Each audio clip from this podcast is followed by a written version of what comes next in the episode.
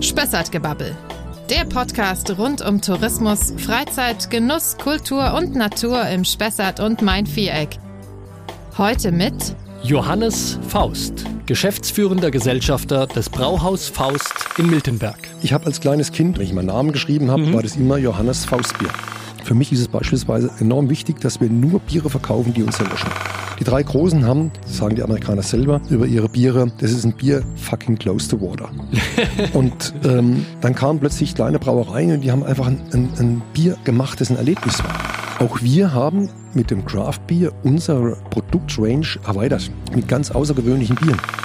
Und für uns ist der Hopfen äh, wie Salz und Pfeffer in der Küche. Ne? Es gibt 150 verschiedene Sorten, circa. Die gehen von, von Mandarine über Pfirsich bis hin zu Knoblauchgeschmack.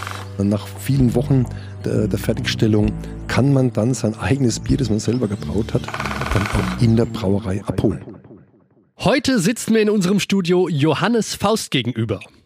Er leitet seit über einem Vierteljahrhundert die Geschicke des Brauhaus Faust in Miltenberg. Wie sein Name ja schon andeutet, stammt er nicht nur aus der Familie dieser traditionsreichen Privatbrauerei, sondern er hat auch dort eine Ausbildung zum Brauer absolviert, bevor er dann noch Betriebswirtschaft und Marketing studierte. Der 58-Jährige weiß also in mehrfacher Hinsicht genau, wovon er spricht, wenn er uns heute zu den Geheimnissen des Bierbrauens Rede und Antwort steht. Herzlich willkommen, Johannes Faust. Herzlich willkommen auch von mir. Danke für die Einführung. Schön, dass es geklappt hat heute. Und ich habe es ja schon anklingen lassen in meiner Einleitung. Der Nachname deutet ja schon auf eine gewisse familiäre Verwurzelung mit diesem Unternehmen hin. Deswegen gleich zum Einstieg die Frage, wie lange gibt es denn schon das Brauhaus Faust und äh, wie lange und warum sind Sie da mit im Boot? Ja, die Brauerei gibt es seit 1654. Und äh, sie hatte verschiedene Besitzer natürlich im Laufe der Zeit. Gegründet wurde sie von Kilian François Mathieu, einem Belgier aus dem Lütticher Land, also dem heutigen Belgien eben, äh, der nach dem Dreißigjährigen Krieg nach Miltenberg kam, wie viele andere Handwerker auch. Miltenberg war vor dem Dreißigjährigen Krieg eine der bedeutendsten Städte im damaligen mittelalterlichen deutschen Raum und äh, war aber nach dem Dreißigjährigen Krieg halbiert von der Bevölkerungszahl. Mhm. Also hat man Leute gesucht und einer davon war eben Kilian François Mathieu, eingedeutscht Kilian Franz Mattes.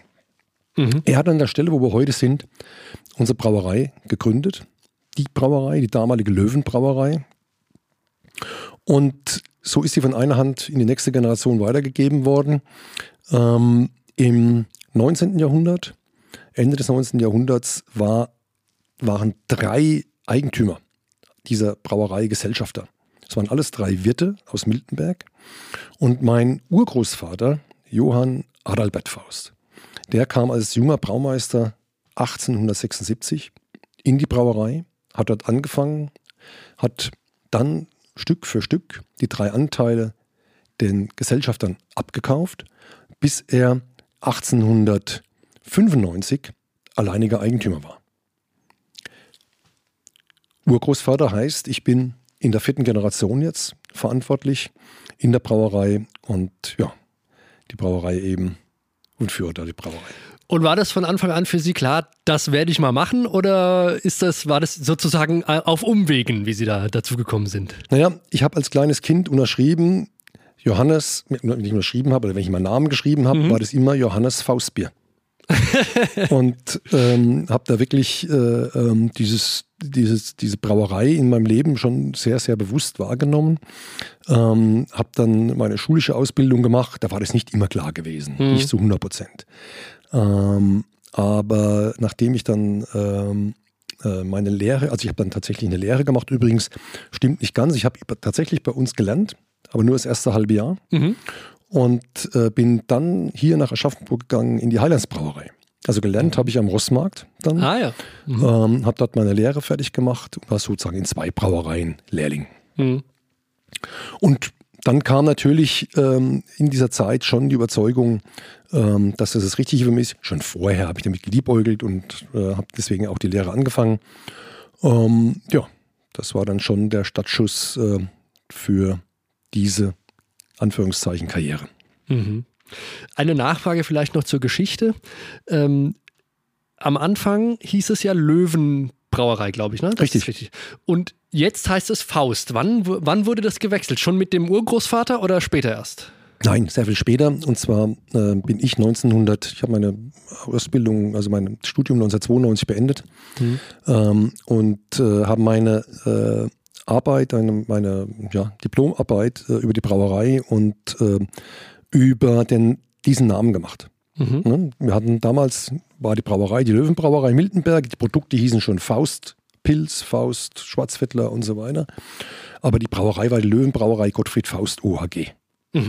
Und ähm, dann habe ich eine Marktforschung gemacht und dabei kam eben heraus, dass ähm, 98 Prozent der Befragten Faustbier gesagt haben und nur 2 Prozent Löwenbier. Und ähm, dann äh, war es aus meiner Marketingtheorie heraus ganz klar, wir müssen natürlich auf den Namen Faust wechseln, nicht nur beim Produkt, sondern eben auch bei der Brauerei, um da eine stringente, ähm, ja, stringentes Marketing machen zu können und keine Verwirrung ähm, im, im Markt zu richten. Und es war ja auch so, dass von der Löwenbrauerei, da gibt es ja noch mehrere. Ja, wir sind ja nicht der einzigste. Nehmen wir München, das ist die bekannteste, war die bekannteste. Mittlerweile ist er auch stark geschrumpft. Aber es gibt eben noch andere, andere Löwenbrauereien ähm, in Deutschland. Und damit ist man ja nicht, hat man kein Alleinstellungsmerkmal. Und ähm, für mich war das damals äh, ganz, ganz klar. Ich wollte diese Änderung haben und habe es eben mit der Diplomarbeit dann auch wissenschaftlich sozusagen an, ne, hinterlegt und belegt. Und damit war dann der Schritt klar. Wir haben dann zum 01.01.1993 die Namensänderung gemacht. Seitdem also gibt's Fa nee, Faustbier gibt's ja schon länger, aber in der Faustbrauerei sozusagen. Ganz genau. Ähm, das wird wahrscheinlich einer der Erfolgsfaktoren dann gewesen sein.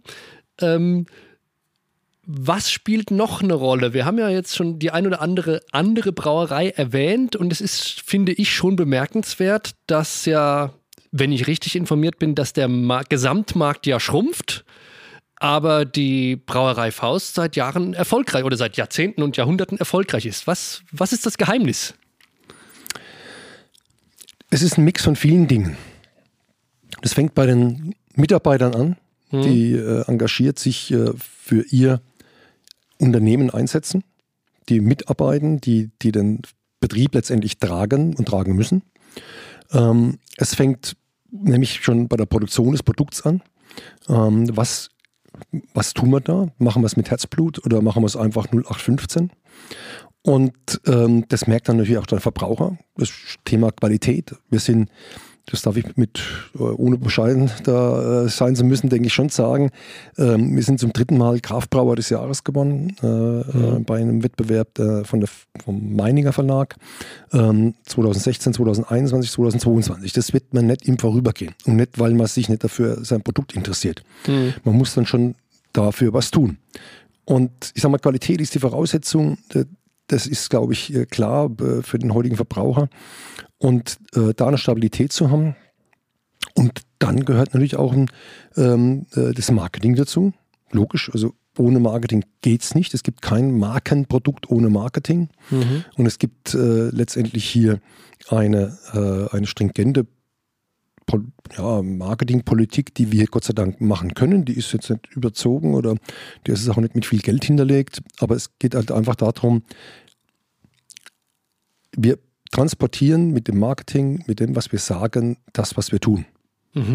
Und ähm, für mich ist es beispielsweise enorm wichtig, dass wir nur Biere verkaufen, die uns selber schmecken. Es gibt ja immer wieder Trends ähm, äh, am Markt, äh, egal ob es jetzt Kraftbier ist, ähm, mit ganz vielen äh, unterschiedlichen Produkten, die man da machen kann. Ja, überhaupt bei Bier kann man ganz viele unterschiedliche Produkte machen. Ähm, bis hin zu äh, Auswüchsen, dass es ein Caipirinha-Bier gibt oder, oder was auch immer. Und das sind alles Dinge, die werden wir nie machen. Ja, also wir, ich glaube, dass es ganz entscheidend ist, dass man ehrlich bleibt. Dass man sich treu bleibt, ähm, dass man ausrechenbar ist, dass der Kunde weiß, was er von uns kriegt, dass man keine Sperenzchen macht, sondern dass man das, was man macht, gut macht, authentisch nachvollziehbar. Vielleicht darf ich mal kurz einhaken zum Thema Kraftbier. Ähm, das hört man ja in den letzten Jahren immer häufiger. Ähm, ich frage jetzt mal etwas provozierend, ist nicht jedes Bier ein Kraftbier, wenn man es handwerklich braut? Oder was macht ein Kraftbier zum Kraftbier eigentlich? Da, da, da haben sie den Nagel auf den Kopf getroffen. Ähm, ich habe immer gesagt, wir machen ja eigentlich nur Kraftbier. Ja. Der Name Craft Beer kam logischerweise aus Amerika, aus dem Englischen, ist ja klar, Bier weiß jeder. Ähm, und äh, für die Amerikaner war es ja tatsächlich plötzlich ein handwerklich hergestelltes Bier. Mhm. Die haben ja äh, im Prinzip fünf Brauereien, drei, vier, fünf Brauereien gehabt, äh, mit ein paar Braustätten über das Land verteilt. Und die haben in irrsinnig großen Mengen das Bier produziert. Mhm. Anhäuser, Miller und Coors, das sind die drei Player. Und ähm, dann kamen plötzlich ganz kleine Brauereien, die ähm, ein Bier gemacht haben, äh, das sich unterschieden hat von den großen Bieren. Die drei großen haben, das sagen die Amerikaner selber, über ihre Biere, äh, das ist ein Bier fucking close to water. und ähm, dann kamen plötzlich kleine Brauereien und die haben einfach ein, ein, ein Bier gemacht, das ein Erlebnis war. Mhm. Das ist eben nicht die, die Biere von, von, von Anhäuser Busch und, und Kors und Miller, äh, die durften nicht wehtun. Die mussten einfach runterlaufen. Mhm. So, und jetzt kamen die und haben ein anderes Bier gemacht. Mhm. Wenn wir jetzt ähm, auf den deutschen Markt schauen, der ja viel kleinteiliger ist. Wir haben etwa 1500 Brauereien mhm. ja, äh, in einem kleineren Markt. Dann kann man sich vorstellen, da da ist viel mehr Breite da und natürlich ist es viel handwerklicher. Und natürlich ähm, hat da der Brauer noch einen Einfluss auf das Produkt und nicht nur der Computer. Mhm. Und ähm, all diese Dinge äh, waren für uns, also ich habe mir mit dem Begriff zunächst sehr schwer getan. Das Thema Craft Beer, was wir machen, ist handwerklich. Ja? Und ähm, haben aber trotzdem belegt, das ist eigentlich eine schöne Geschichte, weil äh, das Craft Beer ja eben zumindest in der Presse dafür gesorgt hat, dass Bier wieder mehr besprochen wurde. Mhm. Und dass wir den Verbraucher doch mehr transportieren konnten und durften als vorher. Dem wurde es bewusster, ne, dass wir, was wir da haben. Und der eine oder andere äh, hat sich das wirklich äh, genau angeschaut. Und das war vorher so nicht der Fall. Und dadurch, sage ich mal, hat es diese Diskussion Craft Beer den ganzen Biermarkt geholfen dass wir wieder über unser Bier und über die Qualität unseres Bieres und über die Geschmacksvielfalt diskutieren konnten, uns getrauten und wir auch Widerhall gefunden haben in der Presse. Mhm. Auch wir haben mit dem Craft Beer unsere Produktrange erweitert. Mit ganz außergewöhnlichen Bieren. Zum Beispiel? Ja, also an der Spitze unserer Brauerreserve. Mhm. Ein Produkt, das wir ähm, äh, vergären mit, mit einer Stammwürze von 27 Prozent, 28 Prozent und zum Schluss haben wir da 10,5, 11 Prozent Alkohol. Kriegen wir aber nur hin, weil wir nach der Bierhefe, die nur so bis 8 Prozent vergärt, dann noch eine Rotweinhefe aus der Region nehmen und dann weiter vergären. Plus, wir packen das Ganze in äh, ein Jahr lang in, in Tennessee Whiskyfässer mhm. oder in Whiskyfässer die nächste Charge machen wir übrigens mit St. Kilian-Fässern mhm. aus Rüdenau. Ähm, haben wir da eine Kooperation. Und ähm, reifen da nochmal ein Jahr im Holzfass. Ein sensationelles Bier. Aber kein Bier wie das, was man sich normalerweise unter Bier vorstellt. Es ist eher ein Digestiv mhm. zur Zigarre. Sensationell. Ja, ich bin kein Zigarrenraucher, aber das wird äh, wirklich, also dafür ist es ein ganz, ganz tolles Bier und nicht nur dafür. Also wir machen besondere Biere, die aber alle nach dem Reinheitsgebot sind. Das ist bei uns Voraussetzung. Wir werden nie ein Bier machen, das nicht nach dem Reinheitsgebot gebraut ist. Was es ja viel, vielfaches mittlerweile gibt, ähm, wenn man eben über ein Caipirinha-Bier redet. Mhm. Dann ist das natürlich nicht nach dem Reinheitsgebot gebraut. Kraftbier ist also, ja, um Ihre Frage zu beantworten, bei uns ist alles Craft. Wir sind Handwerksbrauer. Mhm. Ähm, auch wir investieren und, und, und, und, brauchen Unterstützung auch durch äh, ähm, Computersteuerung. Aber die, ähm, die entscheidenden Hebel macht bei uns der Brauer.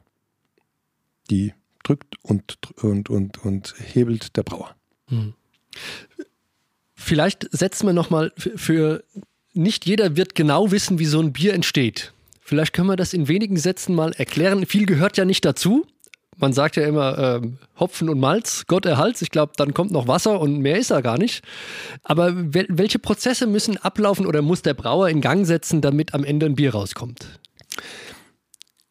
Das ist eine ganz schwierige Aufgabe, sowas ganz kurz zu machen. Mhm. Ob ich es hinkriege, probieren wir Wir probieren es mal. Ja. ähm, zunächst brauchen wir die Rohstoffe, Sie haben es richtig gesagt. Hopfen, das kommt im Wesentlichen bei uns aus Bayern und aus Baden-Württemberg. Mhm. Wir brauchen das Malz, das kommt bei uns aus Unterfranken. Aber das Malz ist, trifft man nicht in der Natur an, sondern es muss vorher durch die Melserei. Das ist Getreide, in dem Fall äh, äh, unsere Gerste und unser Weizen. Der, die beiden müssen erst in die Melserei, werden dort geweicht, dann keimt's. Das Keimen wird durch Dachen beendet und dann haben wir erst ein gekeimtes, ein gemälztes Getreide. Und der, warum machen wir das? Weil wir die Enzyme, die in dem Korn drin sind, durch das Melzen, durch das Weichen und Einweichen und durch das Keimen wird es, werden die erst aktiviert. Mhm. Warum? Wir brauchen diese Enzyme bei uns. Im Sudhaus bringen wir nämlich dieses Getreide geschrotet, zerkleinert, mechanisch zerkleinert, in einen Maispottich ein. Dort erhöhen wir immer wieder die Temperatur, halten Rasten, also Pausen bei bestimmten Temperaturen. Und dort arbeiten die Enzyme optimal und bauen das Mehl, das im Korn vorhanden ist, zum Malzzucker ab. Wenn ich es nicht melzen würde vorher, würde das nicht funktionieren. Nein, es würde nicht funktionieren, äh, wenn es könnte man, also es gibt natürlich Brauereien, nehmen Sie Mexiko, die nehmen kein, die haben keine Gäste, die nehmen Mais. Mhm. Jetzt können sie den Mais aber nicht, der wird nicht gemälzt. Okay. Ja, die schmeißen den Mais äh, in den, in den Bottich rein oder mhm. die, die Chinesen den Reis. Ja. ja und äh, weil er auch stärkehaltig ist, beides. Mhm. Ähm, und dann schütten die äh, künstliche Enzyme in, in den Topf. Ah, okay. Sie müssen dann äh, künstliche Enzyme nehmen, Sie müssen äh, Säure nehmen, weil der pH-Wert nicht passt, Sie, damit es muss niedriger werden, sonst funktioniert es nicht, also wird noch Säure reingeschmissen. Und solche Dinge müssen gemacht werden, wenn Sie nicht nach dem Reinheitsgebot arbeiten. Mhm. Ähm, so, jetzt haben wir also praktisch, äh, wir sind schon im Sudhaus angekommen, mhm. das ist praktisch die erste Station. Dort haben wir das ge, ge, ähm, äh, gemälzt, äh, das, das geschrodete Malz. Ähm, wir geben Wasser dazu. Diese Enzyme arbeiten bei den Temperaturen, bauen den, das Mehl zu Zucker ab. Mhm. Dann wird gekocht. Da geben wir den Hopfen dazu. Der Hopfen wird isomerisiert, der löst sich auf. Ähm, wir machen erst den, den Bitterstoffhopfen, damit wir die, die bittere kriegen, die wir möchten. Und dann zum Schluss kommt, wenn wir den, je nach Biersorte natürlich, der Aroma, Aroma-Hopfen. Da mhm. sind so ätherische Öle drin und die dürfen natürlich nicht verdampfen. Deswegen kommen die ganz zum Schluss. Danach kühlen wir die Würze, wir gewinnen die Energie zurück, wir geben, wir belüften die Würze mit Sauerstoff, geben die Hefe dazu. Die Hefe fängt an, mit dem Sauerstoff sich zu vermehren und mit dem, was er an Essen vorfindet, nämlich dem Zucker. Mhm. Ja, das ist ein Einzeller, der freut sich, dass er da Zucker hat, äh, vermehrt sich kräftig und dann ist der Sauerstoff weg und dann geht er in die Gärung über. Er gärt, es gibt Kohlensäure und, und Alkohol, das sind so die wesentlichen Dinge. Aber es gibt auch Gärungsnebenprodukte. Und da ist wieder das Problem, wenn wir das alles, die Hefe ganz schnell machen lassen, bei warmen Temperaturen, dann macht ihr das in zwei, drei Tagen. Mhm. Aber dann wird arbeitet sie schlecht, weil sie zu schnell arbeitet. Wir brauchen zum Beispiel sieben Tage für die Hauptgärung bei niedrigen Temperaturen. Das geht sehr langsam, aber dafür halt entstehen keine bis ganz wenige Gärungsnebenprodukte. Und diese Gärungsnebenprodukte sind unerwünscht. Ja, mhm. äh, da gehört zum Beispiel das Diacetyl dazu. Ähm, das haben sie, merken sie dann einfach am nächsten Tag, weil sie Kopfweh haben. Und nach der Hauptgärung kommt die Nachgärung. Bei der Nachgärung, das machen wir in geschlossenen Tanks. Wir haben ja offene Bottiche für die Hauptgärung. Das ist ein Riesenunterschied zu normalen Brauereien. Mhm. Äh, wir können dadurch die, die, die, die Gärungsdecke abheben. Wir haben niedrige Bottiche, wo die Hefe sich wohlfühlt, wo kein Druck da ist. Ja. Ist das dann so wie ein, wie ein Pool sozusagen? Das oder? ist wie ein Pool. Mhm. Ähm, die Hefe schwimmt da drin. Äh, das sind gerade mal 2,50 Meter tief. Mhm. Ich sage immer, wenn Sie, wenn Sie in einem äh, ähm, Schwimmbad sind und tauchen auf 3,50 Meter Tiefe, dann haben Sie Druck auf der Ohren. Das kann richtig wehtun. Ja. Der Hefe tut es auch weh. Das ist ein Einzeller. Mhm. Und ähm, wenn Sie das jetzt in großen Tanks machen, wie in den großen Brauereien, dann sind die 10 Meter und 20 Meter hoch. Das heißt, Sie haben da zwei Grad Druck im Extremfall auf der Hefezelle. Das kann die gar nicht. Ja. Das heißt, die arbeitet genauso, wie wenn sie so schnell arbeiten muss. Auch da steht sie unter Druck und unter Druck produziert man nicht so gute Ergebnisse. Bei uns haben die also nur 2,5 Meter Tiefe. Wir können die Gärdecke abheben, das da schwemmt nämlich die, durch den Prozess werden da die bitteren Gerbstoffe hingeschwemmt. Wir heben die weg, die fallen nicht mehr rein ins Bier, die, die Gerbstoffe sind draußen ähm, und äh, wir nehmen uns die Zeit dafür. Also das sind so die Vorteile bei uns in der Gärung. Ich sage mal im Vergleich zur industriellen Produktion, wo wir wieder, beim Handwerk sind, beim Craft-Bier. Kurz reingefragt, die, die, der Hopfen, von dem wir gesprochen haben, der ja vorher dazu kommt, äh, Braucht man den oder würde es auch ohne Hopfen gären und zu Bier werden? Das würde auch ohne Hopfen gären und zu Bier werden. Allerdings, ähm, der Hopfen hat sich deswegen sehr bewährt, weil er dem Bier Stabilität gibt. Mhm. Und der Hopfen ist wie beim Kochen, wenn Sie jetzt ein Gericht ähm, äh, machen, ähm, da haben Sie dann, sagen wir, das Fleisch ja, oder die, die, die, den Kartoffelbrei als Sättigungsbeilage. Jetzt essen Sie den Kartoffelbrei ohne Gewürz. Das schmeckt nicht. Mhm. Sie brauchen das Salz ja, als Beispiel. Und für uns ist der Hopfen äh, wie Salz und Pfeffer in der Küche. Mhm. Ja, es gibt 150 verschiedene Sorten, circa. Ja, die gehen von, von Mandarine über, über äh, Pfirsich über, bis hin zu Knoblauchgeschmack. Ja, ganz leicht natürlich nur, aber ist im Prinzip ist das unser Gewürzschrank, mhm. aus dem wir äh, äh, ähm, partizipieren können, den wir nutzen können, um unserem Bier ein gewisses Aroma zu geben. Und ähm, also wenn Sie jetzt ohne Hopfen das Bier machen würden, das würde Ihnen nicht schmecken, glaube ich. Okay. Und das Allermeiste, was man aber nimmt als Rohstoff, ist dann Gerste. Und Malz. Also aus Gerstenmalz, Gerste? Weizenmalz, je nachdem, was für ein Produkt Sie haben. Also beim Weizenbier haben wir zum Beispiel so 50% Weizenmalz, so 50% mhm. Gerstenmalz. Aber Roggen oder sowas benutzt man nie? Doch, das können Sie auch, auch geht machen. auch? Ja, ja. Sie können mhm. alles, was gemälztes Getreide ist, können Sie verwenden. Sie können Dinkel nehmen, Sie können Roggen nehmen. Das sind jetzt Stoffe, die wir nicht verwenden. Mhm. Also Stoffe, Entschuldigung, Rohstoffe ja. oder, oder äh, Getreide, das wir nicht verwenden. Aber äh, das ist Ihnen umlassen. Sie können gerne ein Roggenbier machen. Mhm. Ja, das ist machbar. Okay. Ähm, wir, ja? wir waren bei der Produktion gewesen. Ich ja? ganz kurz Achso, wir sind noch nicht fertig. Wir, müssen ja noch. wir haben gegärt. Ja, ja. Entschuldigung, es, es, dauert einfach ein bisschen. Kein Problem. Wir haben gegärt. Äh, wir machen das sieben Tage lang und keine zwei bis drei. Äh, wir gehen runter in den Reifekeller. Ähm, dort sind geschlossene Tanks. Hier reifen wir mehrere Wochen das Bier. Ähm, dort bekommt es nochmal den Feinschliff. Das ist ein das ist kein Lagerprozess, sondern es ist ein Reifeprozess. Mhm. Und ähm, warum ist es so wichtig? Weil im Gärkeller trotzdem Gärungsnebenprodukte entstehen, egal wie sie sich anstrengen. Und die müssen wir im Reifekeller wieder abbauen. Und das mhm. tun wir durch lange Reifung, lange Zeit, Kälte und das sind die zwei Haupt, äh, Hauptfaktoren. Ähm, wenn man da hudelt, wenn man da wieder zu schnell ist, werden Sie das letztendlich am nächsten Tag im Kopf merken. Mhm. Und äh, auch der Geschmack leidet darunter. Und das heißt also, äh, wirklich ist es jetzt kein Schätz, Sie können ein Bier in 10 Tagen machen oder Sie machen es eben in 30, in 40 Tagen. Und äh, bei unserem, jetzt ganz stark, unser Doppelbock, der braucht äh, zwölf Wochen. Unser Brauerreserve braucht eben über ein Jahr. Mhm. Und das ist einfach eine Frage, wie viel Zeit geben Sie dem Bier? Nur wenn sie natürlich das in zehn Tagen machen, hätten wir die Tanks, die wir 2001 äh, aufgestellt haben, nie aufstellen müssen. Die hätten wir nicht gebraucht. Hm. Ja, das ist also schon ein, ein, Punkt, wo wir dann wieder da sind.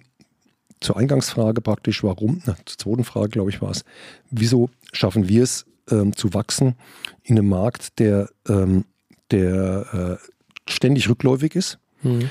Dann ist es sicherlich das Thema, wo ich sage, ja, wir, wir machen das authentisch, man kann das bei uns auch angucken. Mhm. Nach der, nach der Reifung kommt die Filtration. Das ist etwas, was in vielen Brauereien ähnlich ist, aber man kann auch da Unterschiede machen. Denn äh, wie stark filtriere ich? Ja, wie viel entziehe ich dem Bier, um es haltbar zu machen? Oder gehe ich einen Kompromiss ein? Weil auch das ist eine Geschmacksfrage. Also Filtration heißt, ich filtere bestimmte Stoffe heraus. Durch ein Sieb oder, oder? Schwebstoffe, Hefe, Bakterien, mhm. die noch drin sind. Ne? Also das sind ja Hefezellen, keine mhm. Bakterien, mhm. Hefezellen, Entschuldigung, keine Bakterien ähm, die, ähm, die, Eiweiße, die, die da ausgeflockt sind, solche Dinge, die, die sind einfach da. Ja, die mhm. nehme ich raus und mache aus einem trüben Bier ein klares Bier. Aber nicht alle Biere werden filtriert. Also mhm. unser Weizenbier wird nicht filtriert, ja, unser Kreusen ist ein unfiltriertes Bier, ähm, äh, Radler ist ein unfiltriertes. Ja. Also da haben wir natürlich verschiedene Biere, die werden bewusst nicht filtriert. Mhm. Hm? Und äh, da kommt es eben darauf an, wie, wie lange brauche ich, wie lange muss es Mindesthaltbarkeitsdatum sein. Mhm. Auch da muss man natürlich unterscheiden. Wenn es ein Jahr lang ist, dann habe ich ein anderes Bier, als wenn ich das Bier nur auf ein halbes Jahr einstelle. Mhm.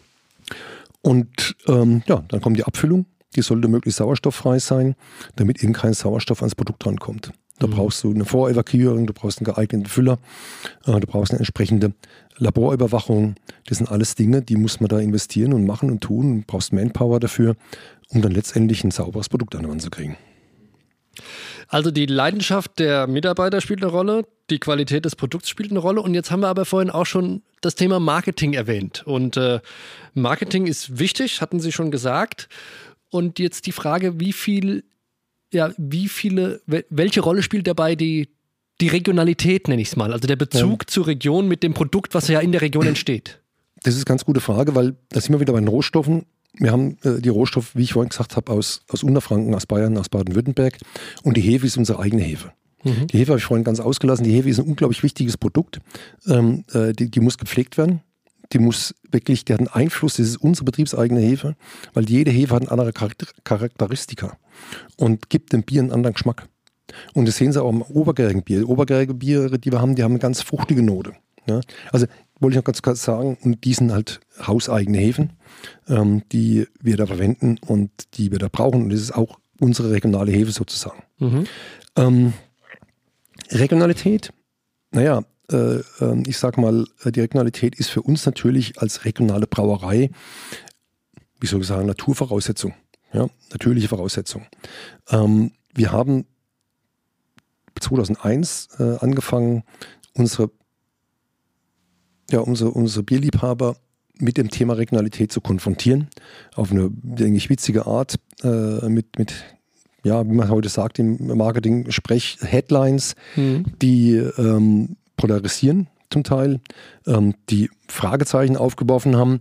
Und äh, das war zu einem frühen Zeitpunkt, wo die, das Thema Regionalität noch nicht so im Mittelpunkt stand. Nämlich, wie gesagt, das ist jetzt 23, 22 Jahre her, dass wir damit gestartet haben, ähm, um den Verbrauchern zu sagen, wir sind eine regionale Brauerei, wir produzieren hier, wir haben die Wertschöpfung hier.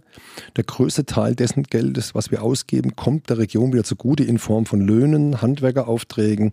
Ähm, wir, die Ressourcen, äh, wir schauen, dass wir die aus der Region kriegen, soweit es möglich ist und kaufen eben nicht das, äh, die Gäste in Frankreich ein oder in äh, Weißrussland oder sonst wo, wo es auch günstig zu bekommen ist, sondern wir holen uns die Dinge aus der Region, so nah wie möglich. Und ähm, haben natürlich auch mit Investitionen Glück, dass wir hier in Deutschland viele Maschinenhersteller, Tankhersteller haben. Unsere Tanks, die wir jetzt bekommen haben, die sind ja zwei Kilometer vor der Haustür gemacht worden. Mhm. Ja, näher geht es ja nicht. Und haben wir Glück, dass Ziemann, die die Tanks gebaut haben, hier da sind. Und das sind alles so Dinge und da haben wir darauf aufmerksam gemacht. Und natürlich kam dann auch dieses Bewusstsein allgemein in Deutschland ähm, für das Regionale, dass es hilft, CO2 zu vermeiden, dass mhm. es sinnvoll ist für, die, für uns alle im Wirtschaftskreislauf und dass es jedem hilft. Wenn ich da noch einhaken darf, ich hoffe, ich kann es noch richtig zitieren. Da war mal eine Headline, war, glaube ich, international völlig unbedeutend, äh, national eher zweitrangig, aber regional der Hammer. Genau. Zum Beispiel. Und ich glaube, heute ist immer noch der, die, die, äh, der Slogan, ähm, das bleibt unter uns. Ne? Ist das noch so? Oder? Ja, ja, ja, unser Slogan ist, das Faust, das bleibt unter uns. Mhm. Ähm, die Headlines, die wir jetzt an 20 Jahre wirklich ähm, äh, immer wieder wiederholt haben, die haben wir jetzt bisschen aus dem Fokus rausgenommen. Mhm.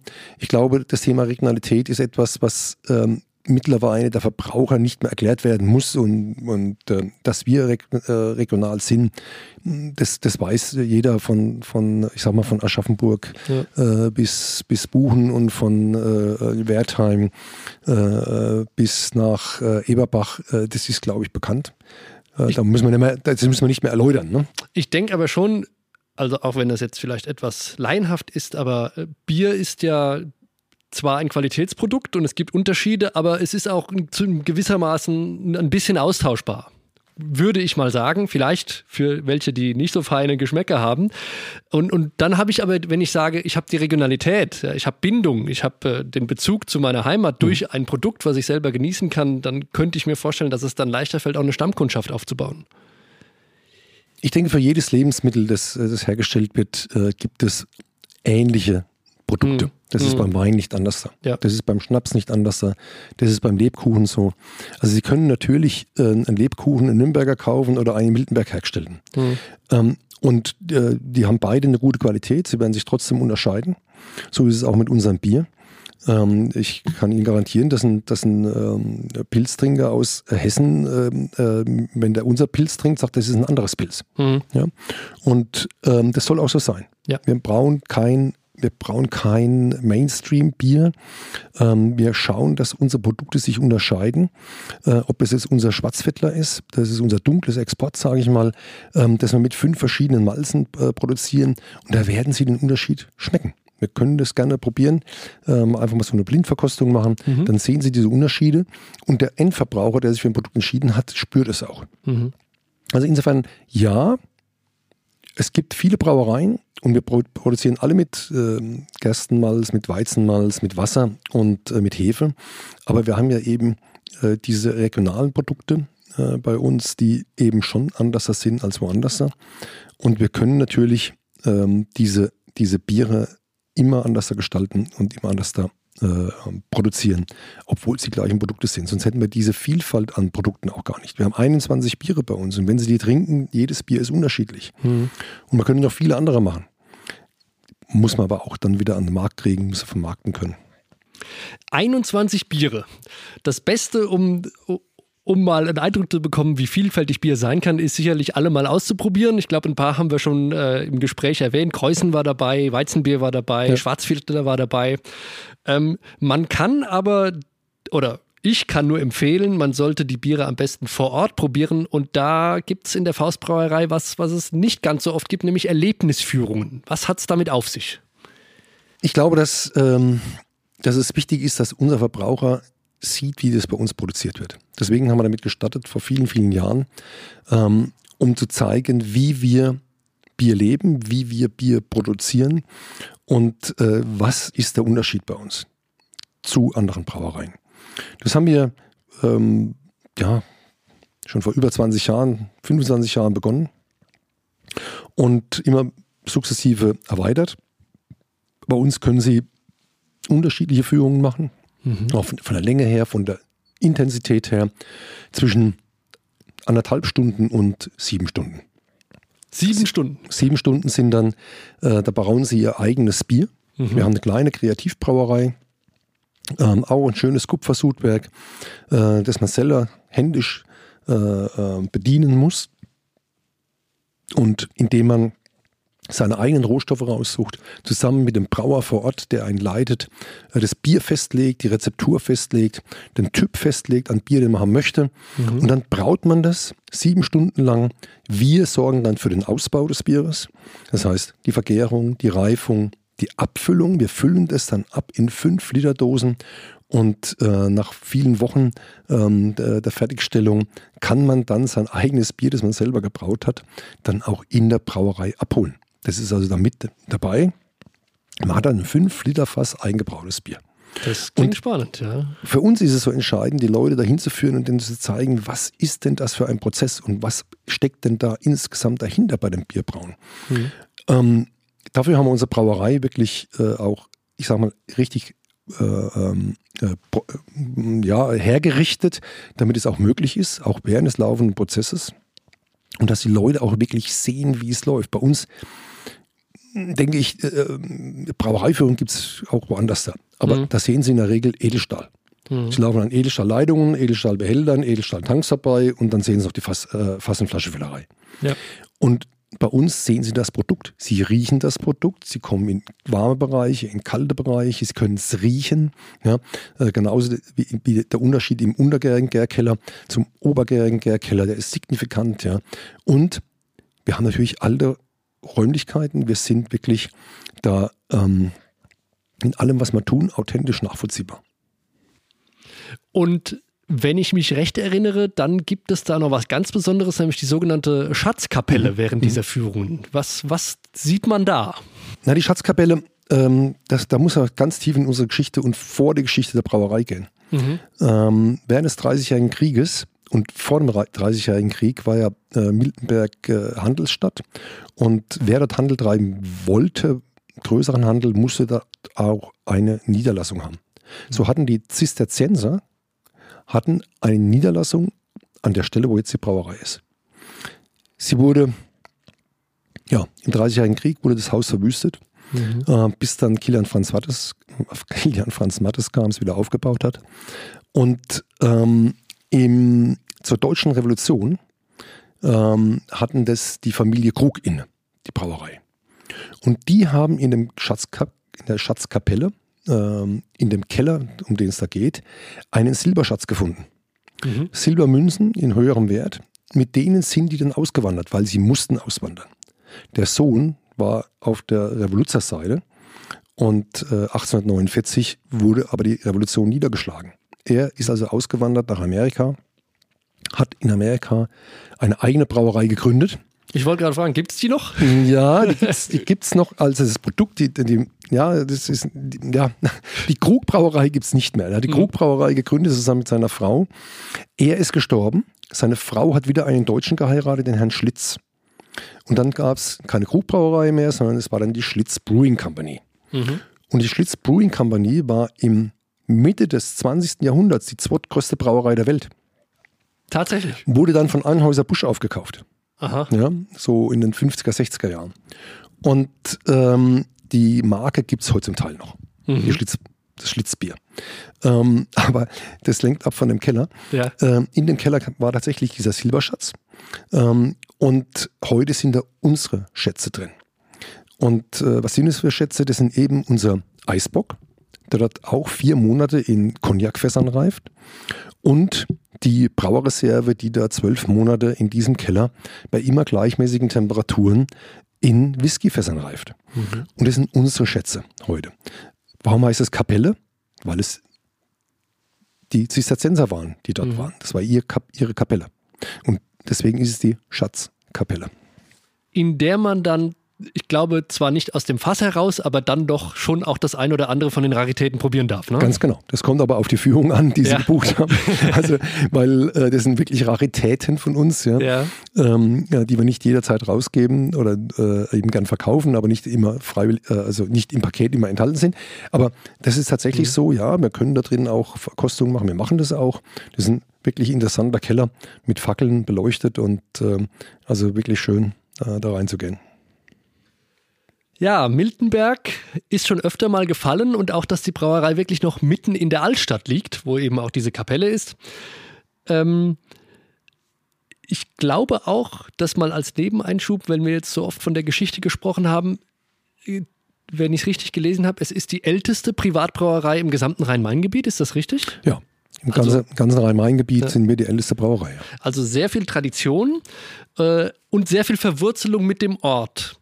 Ähm, wie wichtig ist es für die Brauerei mit Miltenberg ja nicht nur einen sehr bekannten Ort zu haben, sondern auch einen, der viel Wert auf Genuss legt? Ja, absolut wichtig. Also ich denke, Miltenberg ist froh, dass sie uns haben und wir mhm. sind froh, dass wir Miltenberg haben. Ähm, Miltenberg ist eine touristische Stadt die ähm, wirklich eine schöne Innenstadt hat mit dem ganzen Fachwerk und auch mit dem Einzelhandel, der da ist, der noch sehenswert ist. Gibt es ja nicht mehr so viel. Ähm, überall mhm. ist es nicht mehr selbstverständlich. Und ähm, das ist eine Symbiose. Ja. Also ich denke, dass wir mit unserer Brauerei ein Anziehungspunkt für Miltenberg sind und Miltenberg ist ein Anziehungspunkt für uns. Also für uns und macht unsere Produkte natürlich auch bekannter dadurch. Das ist, das ist Symbiose. Okay. Ja, das wäre fast schon das Schlusswort, aber eine Frage muss ich natürlich stellen, äh, auch wenn ich mir nicht sicher bin, ob ich eine Antwort kriege. Was ist denn Ihr persönliches Lieblingsprodukt von der Faustbrauerei? Ja, das schwankt. Also ähm, ich habe mich, äh, ich habe gestern wieder ähm, diese Woche insbesondere äh, viel Doppelbock getrunken. Mhm. Ähm, in den könnte ich mich aktuell reinsetzen. ähm, der ist, ist wirklich ein fantastisches äh, Bier. Es schmeckt mir unglaublich gut und es ist, äh, ähm, äh, ich finde find ein totaler Unterschied übrigens. Also wenn ich jetzt da ich will jetzt keine Produktnamen nennen, aber wenn Sie sich da einfach mal vergleichen, ähm, ich denke, dass wir da ein hervorragendes, äh, tolles Produkt haben. Das ist aber kein alltägliches Bier. Das mhm. trinkt man zu besonderen Anlässen und äh, wenn man einfach Lust darauf hat. Ich persönlich trinke unglaublich gern unser äh, Bayerischell, ich trinke gern unser Radler, ich trinke gern unser alkoholfreies Weizenbier. Unser Messefestbier hat mir es ganz besonders angetan, das Michaelis Messefestbier, das es nur einmal im Jahr gibt. Das ist ein hervorragendes Bier, ähm, wo wir auch äh, Festbier des Jahres mit wurden, ähm, wo wir ähm, äh, Preise abräumen. Und äh, ähm, ich trinke gern unser helles Weizenbier. Ab und zu verschlägt es mich dann in die anderen Sorten, mhm. zum Beispiel zu einer Schokotat ähm, ein, ein Eisbock mhm. ja, oder eben äh, eine Brauerreserve. Äh, man kann gar nicht alle Biere immer trinken. Das Hochzeitsbier ist ein ja. fantastisches Bier, äh, das wir anbieten. Das ist kalt gestopft, äh, kalt gehopft, meine ich. Und äh, also die Brot- und Butterbiere, die Biere, am meisten laufen, sind nun mal die hellen Biere, Mhm. weniger die dunklen. Und ähm, das sind, da gehört auch unser Radler dazu, das ist ein sehr, sehr beliebtes Produkt, ähm, das wir oft im Sommer gar nicht immer liefern können, weil es Ja. so hohe Nachfrage hat. Und äh, das sind ähm, aber auch meine Lieblinge. Also wir, ich wollte gerade sagen, wir sehen schon, aber wir hören schon, es gibt eine ganz große Produktpalette. Für jeden Geschmack ist da bestimmt was dabei, für jeden Liebhaber ist was dabei. Und äh, spätestens zur Michaelismesse, wenn das Festbier wieder rauskommt, das ist immer Ende August, glaube ich. Ne? Also wir bringen es Ende Juli raus. Ende Juli schon. Ja, das, die Michaelismesse selber, die ist Ende August. Ja. Ja, genau. Also spätestens dann für die, die nicht das Glück haben, aus der Region zu kommen und sich das im Handel äh, zulegen können, sollte jeder hier in die Region nach Miltenberg kommen, am besten auf die Messe und dann noch eine Führung in der Faustbrauerei nachlegen, um ja eine ganzheitliche Produkterfahrung von diesem wunderbaren regionalen Produkt zu bekommen. Ja, und wenn ich dann mal gerade nochmal Werbung für Miltenberg machen Ja. darf. Ähm, wir haben ja nicht nur die Brauerei, die Michaelismesse und, und die Altstadt im Ganzen, sondern wir haben ja eine ganz tolle Burg auch äh, mit einem unglaublich schönen romantischen Innenhof, mit einem ähm, ja, äh, Turm, der, den man besteigen kann, wo man eine fantastische Aussicht hat auf Miltenberg. Äh, ein schönes Museum ist da mit drin. Ähm, wir haben das älteste Gasthaus Deutschlands in Miltenberg, äh, den Riesen. Ähm, das sind alles Highlights, äh, da sollte man wirklich hingehen und äh, einfach mal sich einen Tag oder zwei Tage nehmen. Wir haben das schöne Mainufer. Äh, Im Sommer ist es äh, ganz toll, da zu sitzen und den Sonnenuntergang zu erleben. Äh, wir haben Biergärten. Also wir haben wirklich eine ein ganz schöne Stadt, die, die Charme hat und ähm, die ist wirklich, ja, die wirklich besuchenswert ist. Und übrigens auch einer von nicht allzu vielen bayerischen Genussorten ist. Offiziell ausgezeichnet. Ganz genau.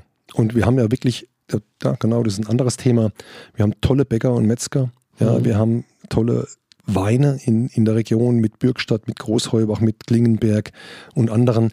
Ähm, wir haben ähm, wirklich äh, Kaffee, der bei uns äh, gemacht wird. Wir haben Eisdielen, die, wo die Eis, ihr Eis selber machen. Also das ist so toll, ja. Und, und äh, ähm, wir haben ja, wir haben einen ganz kleinen Wochenmarkt, den hätten wir gerne ein bisschen größer, ganz Mhm. klar. Ähm, aber es ist so, dass wir hier wirklich äh, Genuss zelebrieren können.